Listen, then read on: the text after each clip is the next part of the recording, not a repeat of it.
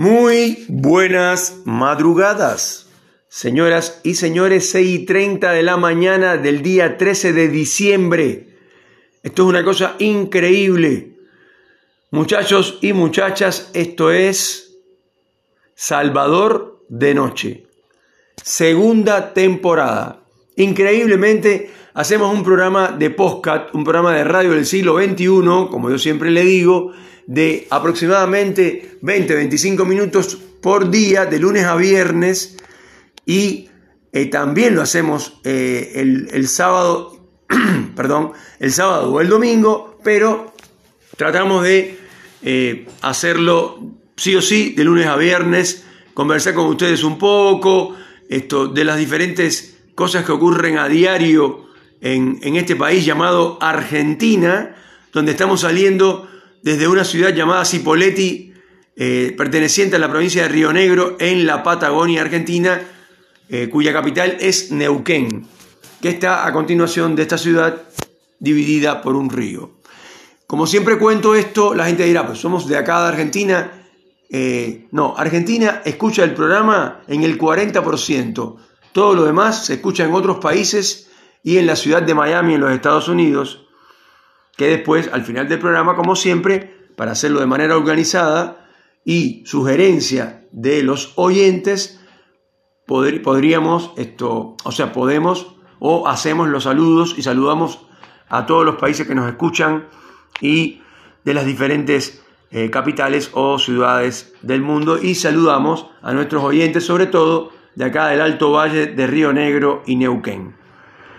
Eh, bueno, está eh, muy fresca la madrugada, está frío, frío ahora comparado con, la, con el momento del año en que estamos viviendo. En general, diciembre siempre es un mes eh, muy caliente, eh, que la temperatura entre diciembre y enero, el año pasado subió un par de días a 40 grados la temperatura.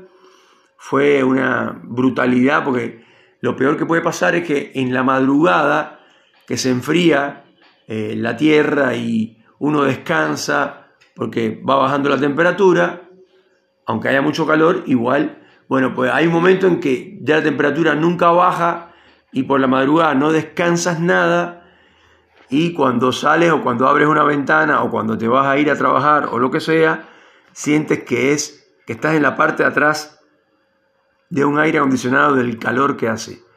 Gracias a Dios, ya estamos en la mitad de diciembre y resulta que hasta ahora los días amanecen muy frescos y eh, la temperatura ha subido a 27, 28, 30, pero de ahí no ha pasado, por suerte y gracias a Dios. Bueno, eh, últimamente hemos estado haciendo muchas críticas o diferentes críticas a programas de televisión, teleseries de diferentes países. Eh, la última que hice en el capítulo pasado fue Spinning Out, una, serie muy interesante, eh, que si bien no fue abrazada por la crítica en general, eh, me pareció entretenida, bien hecha, buena fotografía, buenos actores. Eh, entiendo que es un tema que no mucha gente le gusta, pero el patinaje artístico sobre hielo es un deporte realmente muy complicado y muy difícil de ejecutar.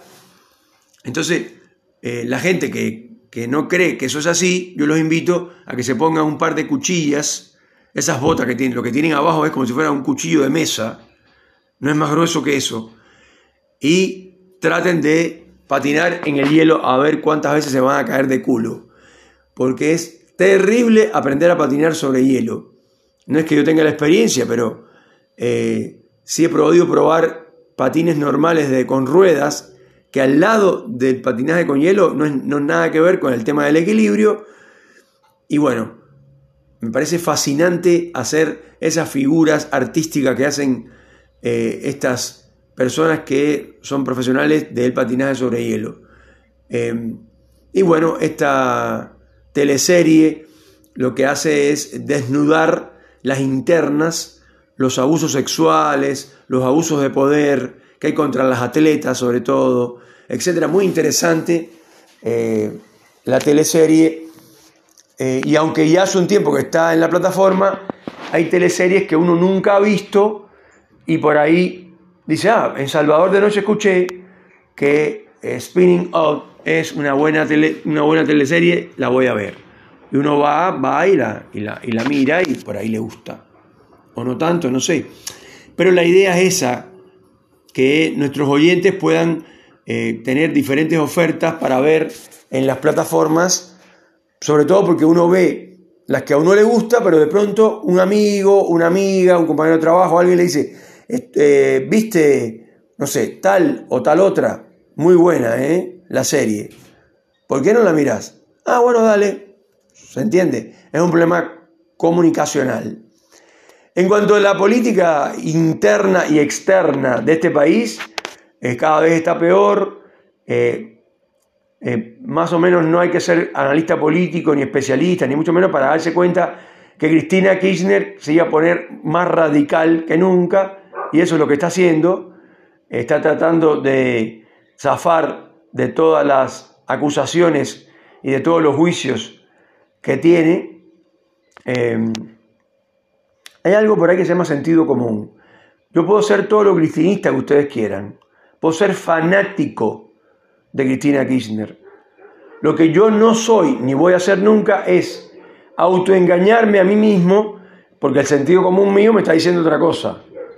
Y yo, digo, yo le digo a todo el mundo que Cristina Kirchner la amo, pero la verdad que esta señora es una grosera cuando, cuando exponen como ella habla por teléfono con sus subordinados, se escucha más de una vez que le dice, hola, ¿quién es? Y ella responde, ¿quién va a ser, pelotudo? Cristina Kirchner, boludo. Así. Entonces, quien trata así a sus subordinados, de pelotudo, de boludo, siendo una señora, una señora grande, eh, según ella, abogada eh, y presidenta de una república, ahora vicepresidenta de una república, con más de 40 millones de personas, es evidente que no se puede manejar con esa vulgaridad, con esa falta de respeto por los demás.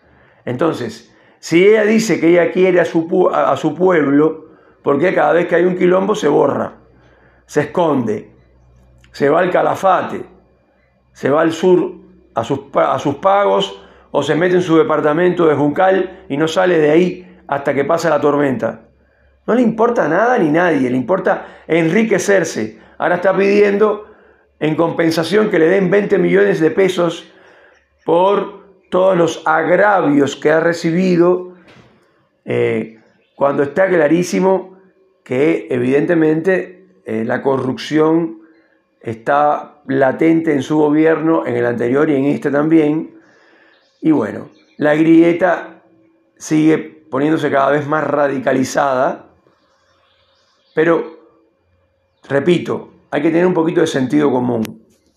Olvídense de que, eh, digamos, eh, nos, roba al pueblo argentino, etc. Yo digo, nos roba, dice este, este tipo, dice, nos roban y es de origen cubano. Ya lo dijeron bien, origen cubano, pero soy nacionalizado argentino. Hace más de 18 años. Entonces, eh, aunque ustedes, los oyentes o cualquier otro me diga cubano, que no me ofende, por supuesto, porque es verdad, nací en Cuba, soy también argentino, le gusta a quien le guste y le pese a quien le pese. Yo voto como votan ustedes, yo hago todo lo que hace un argentino común y normal. Entonces, cuando yo hablo sobre este país, lo hago desde el respeto y desde el cariño, porque llevo más de 25 años viviendo acá. Entonces sería un ser humano de cemento si no sintiera nada por este país. Y la verdad es que yo tengo muchísimos defectos, pero ninguno de mis defectos tienen que ver con ser malagradecido. Así que esto terrible lo que está pasando eh, increíble cómo se van radicalizando cada vez más todo el tiempo, eh, porque hay algo que no sé si a ustedes le llama la atención, pero a mí me llama poderosamente la atención. Porque uno escucha, por ejemplo, al, al señor gobernador de la provincia de Buenos Aires, la provincia más grande del país, sí o sí, donde están la mayor parte de los votos, y este señor dice, además con nombre y apellido,